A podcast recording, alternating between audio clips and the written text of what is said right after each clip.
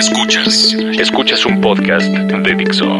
Escuchas De otro modo con Roberto Morán y Oso Ceguera. Por Dixo, Dixo, la productora de podcast más importante en habla hispana. Bienvenidos a De otro modo. Esta vez no va a estar Roberto, pero no importa, lo vamos a extrañar muchísimo. Quiero empezar por darles algunos datos. Cifras de la organización Iluminemos de Azul estiman que en el mundo uno de cada 115 niños tiene autismo y cada año, según esta ONG, se diagnostican más casos con esta condición que menores con SIDA, cáncer y diabetes juntos. Y para hablar de este tema está con nosotros Gerardo Gaya. Gerardo, bienvenido. Muchísimas gracias, al contrario.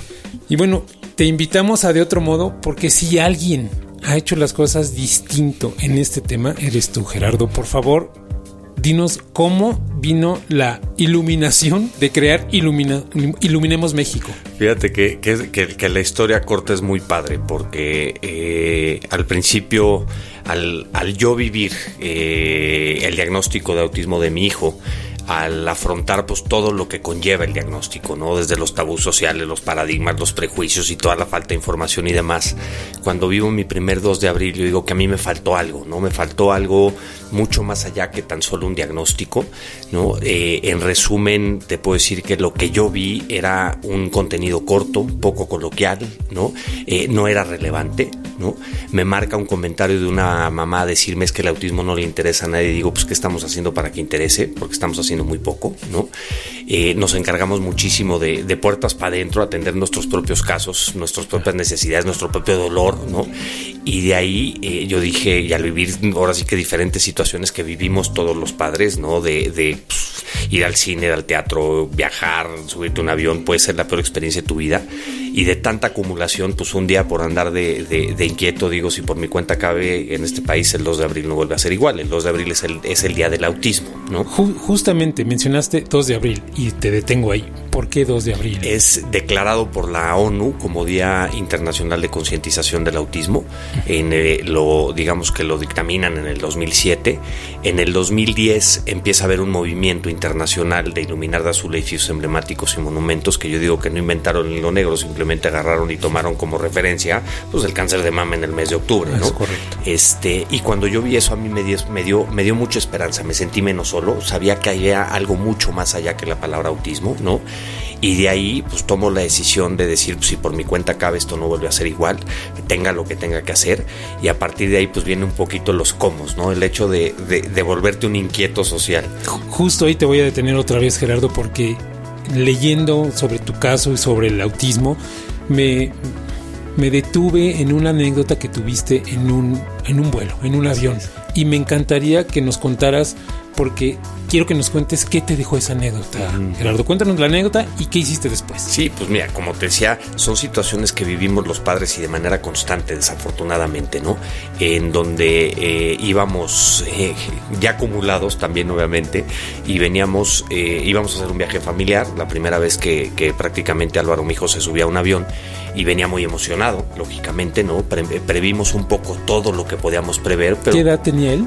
tenía, ahí tenía que cuatro años, por ahí, tres años y medio. O sea, un niño inquieto que tú ves en un avión y dices, pues un niño emocionado, o sea, un niño emocionado por subirse a un avión, sí, con una condición de vida que, que muchas veces, pues, eh, condiciona su comportamiento, ¿no? Y total, veníamos en el gusano previo a subirnos al avión porque pues no se nos ocurrió el hecho de decirle a la aerolínea, oye, pues déjame subir antes porque tengo esta circunstancia, ¿no?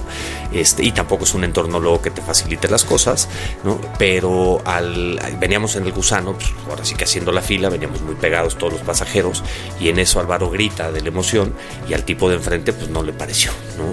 Eh, eh, me disculpé, digo, como estamos acostumbrados los papás desafortunadamente, ¿no? A, a disculparnos por el comportamiento de nuestros hijos y eh, al segundo grito, pues el tipo se volteó con cara de muy pocos amigos, ¿no? Y ahí yo, pues yo ya estaba a punto de, ahora sí que se empieza, se empieza a calentar así, ¿no? Todo el, todo el contexto y todo el entorno. Y al tercer grito, pues aquello ya casi, casi se pone color de hormiga, ¿no? De hecho, eh, pues obviamente me dieron ganas de empujarlo, me dieron ganas de golpearlo, me dieron ganas de decirle, si supieras que tiene autismo, tu jeta sería diferente, ¿no? Este, pero la verdad es que, o también de repente digo, bueno, podía haberle dicho muy amablemente, oye, tiene autismo y no pasa nada, ¿no? Pero la realidad es que me paralicé.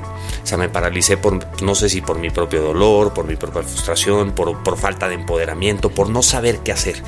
Y en ese momento, eh, y ante esa frustración, lo único que dije para mí fue, si por mi cuenta cabe el 2 de abril en este país, no vuelve a ser igual, ¿no? Aún habiendo cientos de organizaciones, avión, aún habiendo muchísima gente que ya trabajaba por el tema, a mí me hacía falta ese empoderamiento de saber qué hacer, ¿no? Y, es de, los momentos de, la vida en lo que de, repente te puedes cuestionar, ten cuidado con lo que pides, no se te vaya a hacer. y, tú acuñaste una frase súper bonita, o no sé si es tuya, pero tú la dijiste, dices, en, el, en mi dolor y mi miedo, yo mando. Mando yo. Así es. Sí, esa, eh, habiendo tenido una formación medio sui generis, eh, porque fui torero. Exacto, eres tú, fuiste torero. Sí, fui torero profesional. Eh, yo digo que lo que más me dejó el toreo, mucho más allá de ser un entorno en donde te, una actividad donde te juegas la vida por elección propia, más allá del debate, toros y toros no, a mí lo que me dejó fue una manera de entender y de afrontar la vida, ¿no? El hecho de, de, decir en mi, en mi dolor y en mis miedos mando yo, y son decisiones propias, ¿no? Y a partir de ahí, después me enteré que eso se llamaba resiliencia ¿no? Por ejemplo, este, y de ahí pues, pues me di a la tarea de, de, ver cómo, qué podía hacer yo en mi propio contexto, sin tener ni idea de organizaciones de la sociedad civil, sin pasarme por la cabeza el hecho de fundar una organización, simplemente de, de, de, de tocar las puertas y de involucrar a la gente que consideraba que yo tenía que involucrar. Y a partir de ahí fue una bola de nieve que se convirtió en una avalancha al punto de que, de que presento una campaña con la Federación Mexicana de Fútbol. En paralelo me contacta el Jimmy Lozano y su esposa. Eh, por un lado trabajamos la producción de un video con 23 internacionales de una manera tan circunstancial como anecdótica, de que se iban sumando de una manera tan simple y tan sencilla y tan casuística y un alineamiento de los astros. Del otro lado la Federación Mexicana de Fútbol, literal, eh, eh, armamos una campaña pues que no tenía precedentes, ¿no? Y, ¿Esto cuándo fue? En el 2015. 2015. Y de hecho hicieron un partido, ¿no? Hicimos, hicimos una copa de fútbol en Campo Marte. Este, hemos hecho una cantidad de cosas alrededor de que yo digo, a ver, no estamos inventando lo negro, es poner el tema en la conversación pública en diferentes audiencias, ¿no? Y dime eso, ¿qué, qué repercusión has visto? ¿Qué efectos positivos o negativos, Gerardo, has, has percibido? a mí me da mucho miedo estas cosas por el simple hecho de que todo lo que se establece en política pública, en concientización, yo digo que muchas veces puede salir chueca la bala, ¿no? Sí. Pero alguien tiene que jalar el gatillo, ¿no? Y, mucho de lo que hemos hecho lo hemos hecho justamente sin miedo. ¿sí? El hecho de decir, a ver, lo estamos haciendo lo mejor que podemos, ¿no? Y creemos que tiene que ir para aquel tema. Y afortunadamente hoy sí eh, existe una mucho mayor visibilización de la causa, ¿no? La causa es mucho más visible.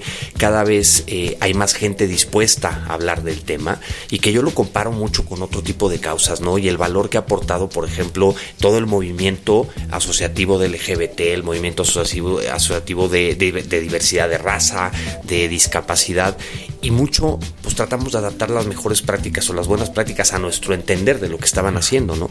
Y afortunadamente hoy yo creo que el tema es mucho más visible, estamos muchísimo más dispuestos los propios padres a hablar del tema y, que yo digo son temas que tenemos que normalizar en la conversación pública, ¿no? Y, y parte del éxito de la campaña, pues yo digo, no estábamos inventando el hilo negro, era generar contenido coloquial, eh, eh, inspiracional que inspirara a la gente con una narrativa totalmente distinta, ajena a la tragedia, ajena a la lástima, ajena al dolor, ¿no? Que apelara mucho más al conoce, infórmate, ¿no? Y con estrellas de fútbol, que yo curiosamente el 28 de, marzo del 2015 cuando lanzamos la campaña yo dije, pues mi chamba está hecha, ¿no? Y dije, jaja, no sabía la que me esperaba, ¿no? Pero dije, este el contenido, medios, devórenselo, operamos la campaña, la verdad, muy estratégica en tema de relaciones públicas con los medios. Yo digo que en una anécdota padrísima, cuando llego a Los Ángeles con la selección mexicana de fútbol, los veo entrenando y yo babeaba, me encanta el fútbol, yo no conocía a nadie, ¿no? Y dije, no, yo no vine a ver esto, yo vine a chambear. Y me fui a la zona mixta a platicar con todos los periodistas de lo que iba a pasar, ¿no? Y, mucho de lo, que, de lo que pasaba en ese entonces o previo era que el, el, contenido, cuando digo corto y poco relevante y no coloquial, era un neurólogo explicando la parte científica del tema, que no tengo nada en contra del tema, pero no, por la gente no lo entendemos. ¿no? Es, inaccesible. Es, ¿Qué dijo, no? Este, por otro lado, el contenido pues era de un solo día y por otro lado, pues no era, no era, eh, se apelaba mucho más a la tragedia y al dolor que al, que al tema de ven, infórmate y conoce, ¿no? Y este, y a partir de ahí, pues se armó un efecto bola de nieve impresionante. Y entonces ahí déjame preguntarte, Gerardo, eh, ¿qué es el autismo para la gente que está escuchándonos ¿Qué es? Una condición de vida. Una condición de vida en donde sí condiciona muchísimo el comportamiento, la comunicación, el lenguaje, la interacción social, pero al final es una condición de vida. ¿Y por qué no es una enfermedad? Porque no tiene cura. Exacto. O sea, porque partimos de la base de decir, oye, no hay de que le ponga una vacuna y se acabó y ya lo curé del autismo. No. O lo opero. O lo opero y ya se lo quité, ¿no? Al revés, es un tema de hacer todo lo que podamos por incrementar la calidad de vida. En intervención terapéutica, en apoyo, ¿no? En contención emocional, en contención en apoyo emocional, en intervención terapéutica. Los medicamentos a veces suman, a veces no, ¿no? La alimentación a veces suma, a veces no. Y el tema es tan complejo que no sabemos qué lo causa, no sabemos eh, por qué a alguien le afecta más, digamos, eh, que a otro, por qué alguien sí habla y alguien no, por qué alguien puede interactuar y alguien no. ese es un buen tema porque cada caso es distinto y, la referencia que tenemos los de a pie o sea, porque tú ya vas en, moto o en avión en este tema, es alguna película, ¿no? Y particularmente Rainman, que es la que es la ah, primera que pone en la agenda, bueno, en la conversación el tema, ¿no? Y entonces a partir de ahí creemos que todos son iguales. Y no, o sea, tú lo explicaste en algún momento, yo lo leí también, y, me gustaría que tocaras un poquito ese tema. Sí, fíjate que, que, yo ahí, y es un poquito lo que digo, que de repente la bala puede salir chueca, ¿no? O sea, el hecho de que exista Rainman, claro que es una acción positiva, fue la primera película que se hizo sobre el tema, pero también estigmatizó, ¿no? Eh, porque todos son genios, todos tienen, y no, lo grave, lo, lo complejo, no grave, lo complejo del autismo es que yo digo que al final del día son personas como tú y como yo, nada más que no se comportan, no se comunican ni como tú ni como yo, como cualquier persona, ¿no? Y que no todos no hablan, no todos no interactúan, no todos son genios, no todos tienen discapacidad intelectual. Entonces vivimos en un mundo tan, tan, tan complejo que nos falta muchísimo entender sobre el tema, ¿no? Cuéntanos, ¿cómo, cómo les fue en, este, en esta copa de fútbol que organizaron? Increíble. ¿qué, viste, qué aprendiste, Gerardo? Fíjate que lo más padre fue cómo eh, pequeñas o grandes acciones pueden tener un impacto en donde nunca lo esperamos Planeamos el evento, obviamente, planeando un evento masivo, ¿no? Campo Marte, una copa de fútbol que le hablara a la sociedad, no específicamente para chavos con autismo, un evento que promoviera la inclusión por encima de todo, y en donde digo que nos gusta hacer muchas travesuras, ¿no? En el sentido de decir, por un lado, poner a los niños eh, que participaron y a las escuelas que participaron el tema de la inclusión y que se cuestionen por qué en mi escuela no. Si fue una copa de fútbol donde conviví con niños con autismo, con síndrome de Down, eh, con discapacidad física, porque en mi escuela no, ¿no? Y empezar a sembrar una semilla, ¿no? A, promover la inclusión en todo el evento de veras de una manera muy divertida, muy orgánica, porque todo giraba alrededor de la inclusión, desde Cascarita contra los guerreros aztecas que no tienen una pierna, ¿no? Este, pero un evento, como decir, un evento deportivo para la sociedad en general, ¿no? Pero sin querer queriendo le hablamos a los niños, le hablamos a las escuelas y le hablamos a los papás. De ahí invitamos a las autoridades a inaugurar el evento. Estamos en Campo Marte, un recinto federal. El señor secretario de Salud, presidente de la Comisión Intersecretarial que marca la ley de autismo, véngase para acá a inaugurarlo, a comprometerlo públicamente con la causa, ¿no? Eh, también fue el doctor Mancera en su momento cuando estaba a cargo de la Ciudad de México. Este, invitamos a 26 medios de comunicación que nos cubrieron el evento. Este, y todo eso tuvo un efecto, la verdad, muy padre, en donde de ahí se promulgó y se derogó el reglamento que dictaba la ley que estaba detenido por unas controversias. Tuvimos tres reuniones con el Consejo de Salubridad General para, el, para, para asesorarlos en la implementación de programas para autismo. Eh, este, el patrocinador oficial AT&T se sumó de tal forma que hoy tiene cinco empleados con autismo en el área de sistemas. Entonces de repente empiezas a ver los efectos de un evento, ¿no? Tres, tres escuelas que no tenían programa de inclusión hoy tienen programa de inclusión a, a través del evento y es como digo, cómo una iniciativa puede tener un impacto y una incidencia directa, ¿no? Un evento intangible, concientización, pues qué nos va a dejar, cómo lo medimos, cómo lo cuantificamos, y sin embargo resulta que empezamos a ver los efectos de eso, ¿no? Y eso es lo que muchas veces constata mi teoría de decir, lo único que tenemos que hacer nosotros como organización es convertirlo en un tema de interés público para que todo suceda y sumar voluntades. Y ahora déjame referirme a ti, Gerardo, o sea, tú también tuviste que dejar, entre otras cosas, tu trabajo. Sí, entre otras. Cuéntanos un poco cómo es esta experiencia de ir cediendo espacio y Y déjame preguntártelo, ¿cuántas horas al día le dedicas a Álvaro? Mira, desafortunadamente Álvaro en particular te puedo decir que muy pocas, ¿no? O sea, obviamente los fines de semana y trato de ser el papá más presente. Pero ahorita le estás dedicando ahora. O sea, este, este tiempo es para sí, sí, es para ti, como tú dijiste. Sí, pero, pero repercute. Repercute mucho, porque yo lo único que digo, y es una manera de abordar las diferentes problemáticas y en mi forma de pensamiento, ¿eh? eh en vez de atender mi caso particular, que lo atendemos obviamente, ¿no? Dije, a ver, eh, perdón, y lo voy a decir así como, como ahora sí como me viene, ¿no? Álvaro, no está mal. Los que estamos mal somos nosotros como sociedad, como papás que no tenemos las herramientas, ¿no? Este, ¿qué tenemos que hacer transformar el entorno? ¿Con qué miras? Con que el día de mañana Álvaro tenga la mejor calidad de vida y la vida más independiente que él pueda tener en la medida de nuestras y sus posibilidades, pero yo como digo, a ver, alguno de los chavos que participó en la Copa de Fútbol va a ser el próximo secretario de algo, o va a ser el próximo emprendedor, o el próximo empresario que le va a generar trabajo a él, y como a él a 400 mil o a un millón de personas en México, ¿no? Entonces, mucho es un tema de abordamiento de la problemática social, pues de alguna manera a la inversa, ¿no? Esa es la parte divertida. Y yo creo que, que mucho de mi decisión de, de Digo, a mí ni por aquí, ahora sí que ni por la mente me pasaba el hecho de fundar una organización, mucho menos dirigirla. Una cosa fue llevándola a, otra, la verdad, en un alineamiento de los astros, obviamente, pero también de ser consecuente, ¿no? Consecuente con mi propia decisión de, transformar y de cambiar una realidad eh, personal, de, que yo no estaba dispuesto a vivir eso, ¿no?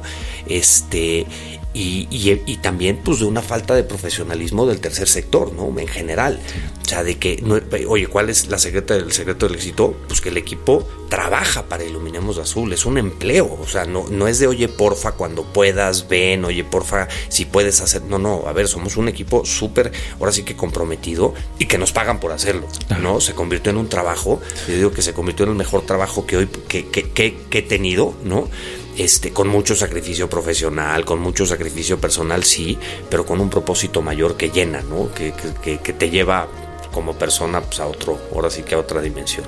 Ahora, al explorar el caso de México, Gerardo, ¿cómo está México en este tema de contención, de de servicios para la gente que padece? Eh, o sea, ¿cómo estamos ahí? Fíjate que a mí me gusta pensar que somos como que el ombligo, ¿no? O sea, no somos la punta de lanza, desde luego, ¿no? No estamos en el primer mundo respecto al autismo, así como no estamos en educación, en salud y en muchos otros temas, pero tampoco estamos tan mal, afortunadamente. Eh, cada vez hay más eh, interés público, hay centros terapéuticos, hay grandísimos profesionales en México. Muchas veces buscamos respuestas en el extranjero y las tenemos aquí, ¿no? Este, y yo creo que hemos avanzado muchísimo. Obviamente el cambio de administración, el cambio del plan de desarrollo, el cambio del plan nacional de salud tiene un efecto, ¿no? Ya veremos hacia dónde se va dirigiendo para colaborar, obviamente, pero a mí me gusta pensar que no estamos tan mal, pero que falta muchísimo por hacer, Y esto en cuanto a política pública, pero del otro lado, como dices, eh, o sea, la gente común de a pie, digo, más allá de Rainman, que está esta película, tú ya, ahorita me vas a hablar de la otra película que pero pensé en literatura. Eh, sin duda, por ahí estuve yo revisando cosas, hay manuales eh, que son pues, pues muy este ah, sensibleros, voy a usar esa palabra. O del otro lado están los textos académicos de doctores, ¿no? Que no entiendes. Que no entiendes.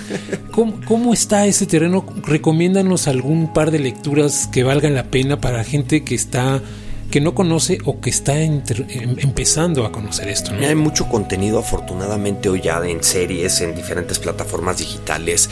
Eh, existe, a ver, bastante, eh, existe ya mucho más literatura, pero en México nos ha faltado mucho en cuanto a nosotros los padres el hacer algo al respecto, ¿no? El compartir experiencias, el documentarlas, el elaborar manuales, no desde el punto de vista clínico, científico, ¿no? O sea, bajarlo al terreno, yo digo, a, la coloquialidad. Ahorita, por ejemplo, uno de los proyectos que, estamos persiguiendo es el hecho de elaborar un manual hacia las buenas prácticas eh, de inclusión educativa en primaria baja de personas con autismo. Es decir, a ver qué hemos aprendido los papás, los profesionales de la educación y los apoyos educativos, pero cómo resolviste las diferentes problemáticas. Y pongo un ejemplo muy, muy trivial, ¿no? Un chavo que tenía a lo mejor un problema de motricidad eh, fina, ¿no? Y que no podía, y gruesa, ni siquiera poder agarrar el lápiz y demás, lo soluciona una maestra poniendo una servilleta hecha pelota en la palma de la mano para que pueda agarrar el lápiz. O sea, cositas que, digo, olvídate de tecnicismos, de, teoría, de teorías, vámonos a casos prácticos. O sea, vamos a informar a la gente de la practicidad y muchas veces los papás, por nuestro dolor, por nuestra propia desesperación, por nuestro propio actuar, yo digo, no salimos del closet, no hablamos del tema, no compartimos el tema. Es todo un tema y en la escuela donde va mi hija, tiene cinco años, no sé si en su, en su salón no, pero en, el kinder hay un niño justamente con, con autismo. Y esta parte de hacerlos sensibles a ellos, justamente para incluirlos, me parece que creo que es el punto más a favor que tienen fíjate que la escuela se preocupa muchísimo porque la escuela esté preparada, ¿no? O sea, hoy, y para mí no es un pretexto, llegas a tocar las puertas de un colegio y te dicen es que no estamos preparados para recibirlo, pues prepárate, estamos en el siglo XXI, o sea, para mí no es un pretexto válido, ¿no? Porque mucho nace a partir de voluntad, pero la clave, la clave, la clave es la sensibilización del entorno. O sea, yo lo he vivido en primera persona, que hemos tenido muchísima suerte también, pero no debe de ser un factor suerte, este, en donde llegas con un chavo de segundo de primaria de 8 o 9 años de edad que ha convivido con una persona con autismo desde hace dos o tres años, que forma parte de su contexto de normalidad. O sea, su normal es que haya un chavo con autismo en su colegio y ese proceso de sensibilización es la clave de todo. Porque hoy llegas con ese chavito y le dices, oye, ¿sabías que Álvaro tiene autismo? Y se voltea y se te cae como diciendo, ¿y? Y se elimina, por, se elimina toda barrera, todo prejuicio, todo, todo, todo se elimina a partir del y porque ya es su normalidad, ¿no? Y, muchas veces creemos que la problemática está en el tema de decir, pero ¿cómo le voy a hacer técnicamente, teóricamente, el manual de inclusión y más? Eh, atreviéndote, regándola, tienes que aprender muchísimo, ¿no? Pero sensibilizando al entorno y sensibilizando al contexto. Yo digo, cualquier papá que tenga un chavo con autismo en un programa de inclusión de una escuela regular, que sea muy funcional y que funcione, como a mí, que, hemos tenido mucha suerte, pues lo hemos hecho y lo hemos hecho creo muy bien en, todo el trabajo y el involucramiento, pues tienes a 22 terapeutas en el aula que son sus compañeros de clase. Y digo, y ahí no es de gratis porque te cuesta una colegiatura. No, claro. Pero, pero tienes a 22 chavos y, y, todo mundo se enriquece del tema. No solo Álvaro, no solo el chavo con autismo que está incluido, todos los demás. Los testimonios de las maestras, de los compañeros de salón son mágicos. Y entonces digo, tenemos que ser los primeros promotores nosotros los padres. No podemos dejarle la chamba a la ciencia, ni a la medicina, ni a los profesionales. Y justamente hablando de medicina, el, el tema del diagnóstico, Gerardo. ¿Qué, qué tan importante es eh, y cómo tomarlo? ¿Cómo recibirlo? Mira, para mí es, es tan ambiguo y tan complejo el tema porque hoy ni siquiera sabemos quién debería de ser el correcto para dar un diagnóstico, si un psicólogo, un psiquiatra, un neuropediatra, un neurólogo, o sea, ni siquiera estamos ahí todavía. Hay gente que lo diagnostica un psicólogo, otro terapeuta, otro de la escuela, otro digo, pero yo digo, a ver, el diagnóstico para mí es un punto de partida, ¿no? O sea, el diagnóstico no es un pronóstico y es algo que tenemos que entender. Lo que pasa es que los papás estamos acostumbrados a ir a una consulta en donde el enfoque de la, de la, ahora sí que de la retroalimentación o del diagnóstico es todo lo que no va a poder hacer. Y yo es donde digo, amigo, hasta que me digan que no, para por lo menos intentarlo, me voy a morir en la raya, ¿no? Pero por lo menos lo vamos a intentar, porque nadie pues, tiene una bolita de cristal. El diagnóstico hace una diferencia en cuanto a la intervención, pero sobre todo el, que no es un pronóstico. Aquí nada está escrito. Hemos visto casos y realmente eh, que, progresan muchísimo, ¿no? Chavos que de repente es que no tienen lenguaje y de repente se sueltan hablando. ¿De qué depende? Ojalá supiéramos. Pero lo que sí es el involucramiento de los padres, el empoderamiento de los padres, ¿no?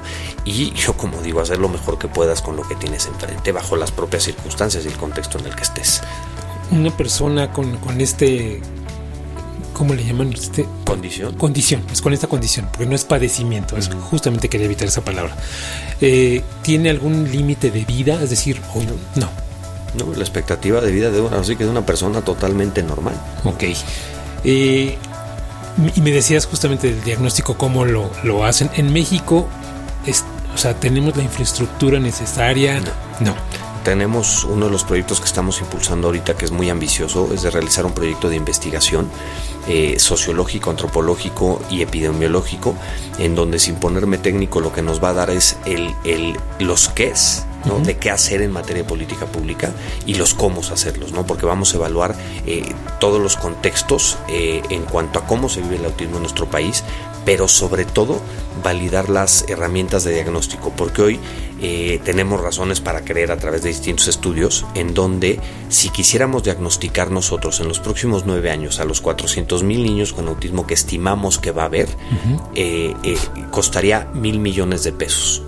No va a haber dinero que alcance es una cifra que no la vamos a tener nunca en la vida. Entonces tenemos que trabajar, yo digo, para democratizar las herramientas de diagnóstico y tenemos que hacer todo lo que podamos para democratizar la inclusión. La inclusión tiene que ser un bien público, el diagnóstico tiene que ser un bien público, ¿no? Sin duda. Gerardo, vamos ahora sí a las preguntas del ping-pong que ya te había amenazado. Eh, ¿Qué es el miedo? Un sentimiento, una emoción. ¿Qué es el dolor? Una emoción. ¿Por qué de azul? Porque las causas necesitan colores para ser representadas. ¿Por qué ayudas a otros padres? Por intuición. De 2013 a 2019, ¿qué cambió? La visibilidad y el interés público.